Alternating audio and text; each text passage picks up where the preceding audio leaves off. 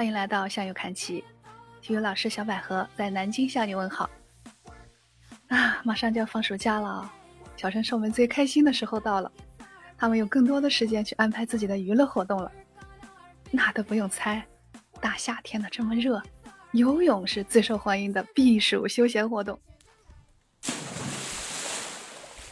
哎，本来是件非常欢乐的事情啊，但是我们好好回忆一下。是不是每年都有很多溺水事件的报道？溺水事故已经成了中小学生非正常死亡的头号杀手。有报道说，一到十四岁的儿童死亡原因排第一位的就是溺水。暑假就成了学生溺水事故的多发期，小百合真的很担心啊。所以放假以前呢，来提醒家长朋友，一定要看管监护好自己的孩子，做好最最充分的安全教育。避免发生那样的悲剧。我们都听过这样一句话，说淹死的都是会水的。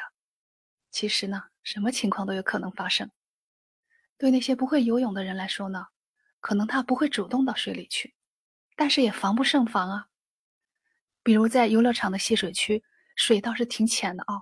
有的家长呢，给孩子套个泳圈，就觉得安全了，就自己玩手机去了。但是那边呢，孩子掉出了游泳圈，在水里扑腾了半天都没人发现。还有的是在自家的浴缸里面也会发生溺亡事故，还有的是去水边玩，比如说去公园划船、去河边钓鱼捞虾，一个不小心就滑到水里去了。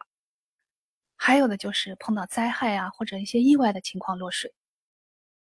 而那些会游泳，但是水性不太好的人呢，他们溺水多半是因为逞能。就是觉得自己已经会游泳了，高估了自己的能力，比如在水里做一些高难度的动作，或者一时高兴呢就游到离岸很远的地方，或者呢游到深水区，因为游得很累啊，就游不回来了，体力透支呢就溺水了。那那些会游泳、水性又好的人呢，他们溺水多半是因为水体复杂，比如说被水草缠住了脚，被淤泥给陷住了。或者是水里面有暗流、有漩涡等等，还有的是在水里突然抽筋了，有的是因为在水里打闹做一些危险的动作，也会发生意外。所以不管会不会游泳，也不管我们去不去水里啊，我们都不能大意。所以呢，还是建议孩子们呢，正好利用这个暑假，到正规的场所去好好学习游泳，熟悉水性，这个真的是很重要。清华大学就有这样一个规定，说学生如果不会游泳呢，就不能毕业。这个确实体现了游泳的重要性。一方面呢，游泳确实是很好的健身项目；另外一方面呢，也是它更重要的意义，就是它是一项求生的技能。在我们平时的锻炼里面，比如说打篮球，投篮投不准没关系，跑步慢一点也没关系，比赛输了呢也没关系。但是哪天我们掉到水里，我们能不能活下来？那个是很要命的事情。所以呢，我们首先要把游泳当做保命的生存技能去学习。一旦碰到意外掉到水里呢，我们在关键的时候可以自救。那至于锻炼身体或者是休闲娱乐呢，那个是掌握了求生技能以后的事情了。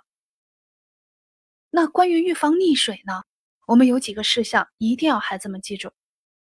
首先呢。不能私自下水游泳，不能在没有家长或者老师带的情况下下水游泳。这个很多农村的留守儿童就是个问题。一方面呢，他们没有家长的监护；另外一方面呢，他们又很方便的接触到各种水源，所以呢，很多溺亡事故都是发生在农村。还有就是，不要到没有安全设施、没有救援人员的水域去游泳。像江河湖海啊、池塘啊、水库啊，这些都属于水体情况复杂的地方，轻易不要去。然后呢，不要在空腹或者饱腹的状态下游泳，游泳的时间呢不能太长。感觉到累的话呢，就上岸休息一会儿。每次游泳的时间不要超过两个小时。每次游泳之前呢，要做好充分的准备活动，进行热身，活动关节，拉伸肌肉。防止下水以后抽筋、肌肉拉伤和扭伤的事故。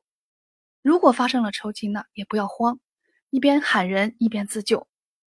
比较常见的是小腿抽筋，这时候应该让身体做仰泳的姿态，小腿用力往前蹬，或者呢腿绷直，用手扳住脚掌做反向的拉伸。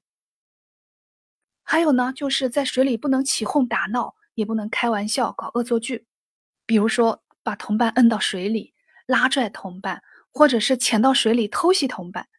这个对不会游泳或者是刚学会游泳的同学是非常危险的，所以千万不能这样做。还有就是在露天的地方游泳，如果碰到打雷啊、闪电还有暴雨，就要赶快上岸，躲到室内安全的地方。那身边有人溺水的话，我们该怎么办呢？首先，不熟悉水性的同学肯定是不能去救人的。家长一定要跟小朋友们叮嘱，因为他们还没有救人的技能，有的自己就不会游，有的虽然会游，但是你自己会游和你能救人中间还是有很大差距的。水里的情况错综复杂，我们不一定能应对，否则会把自己也陷入危险的境地。每年也有很多救人的人溺亡的事故。还有的是大家手拉手的想去救同学，最后一连串的人都落水身亡了，造成了很多家庭的悲剧。所以发现有人溺水以后，千万不能冲动，不能冒冒失失的去救人。最妥当的做法应该是大声呼救，寻求大人的帮助，拨打救援的电话。同时观察一下，如果旁边有救生圈、竹竿、木板这些东西呢，可以扔给落水的人进行间接的施救。好的，这就是放假前我的一些担心和建议。对于暑期的安全和锻炼呢，希望家长朋友一定要重视起来。希望孩子们都能过一个平安快乐的假期。今天的分享就到这了，小百合要跟你说再见了，我们下期见。